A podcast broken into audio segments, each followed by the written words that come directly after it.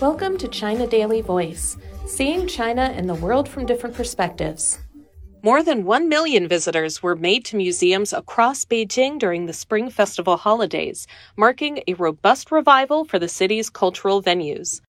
Over the next few years, a large venue is expected to rise on the capital's outskirts to showcase thousands of China's cultural relics. After almost a decade of preparation work, construction began in December on a new branch of the Palace Museum or Forbidden City. Located in Xiyuhe, a village in Haidian district about 30 kilometers from the Forbidden City, the northern branch will include an exhibition space exceeding 60,000 square meters for cultural relics. More than 35,000 square meters will also be provided for relic restoration work, according to the museum. We'll have a much larger space to meet people's expectations and enhance our capacity to show ancient Chinese civilization, Wang Xudong, director of the Palace Museum, said in a previous interview with China Daily. The construction work is expected to cost 2.1 billion yuan, $309.5 million.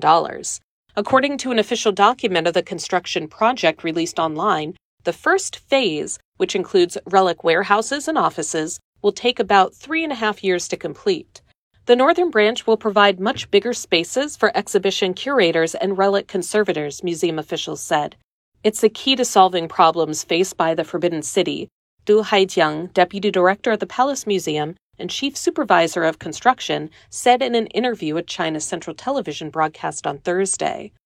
Du said more than 20,000 to 30,000 relics can be showcased in the new branch every year, and it will offer larger and better equipped warehouses to house fragile items such as silk pieces, which require greater attention. We won't house all the relics at the warehouses of the new branch, Du said, Relics can be put into different locations based on their nature. The Forbidden City was China's royal palace from 1420 to 1911 during the Ming 1368 to 1644 and Qing 1644 to 1911 dynasties. The year after China's last emperor Puyi left the royal residence in 1924, it became a public museum. Thanks to its rich history and abundant royal legacies, over 1.86 million cultural relics are now housed in the museum, which accounts for 40% of the country's highest level 1 cultural relics. However, lack of exhibition space and outdated offices have long bothered administrators of the museum, according to Wang and his predecessors. It is estimated that only 10,000 cultural relics can be moved out of the museum's warehouses for public viewing each year. Some ancient architecture just doesn't have the conditions for modern exhibitions, Wang said. High quality lighting systems, for example, are essential for gallery visitors to have a good viewing experience. New technologies have been used to reduce the possibility of fire caused by lighting systems in the Palace Museum, the largest collection of preserved ancient wooden structures in the world. The proposal to build a northern branch of the museum was first made in 2013. A blueprint drafted by the Beijing Institute of Architectural Design, which included elements of red walls and golden roofs of the Forbidden City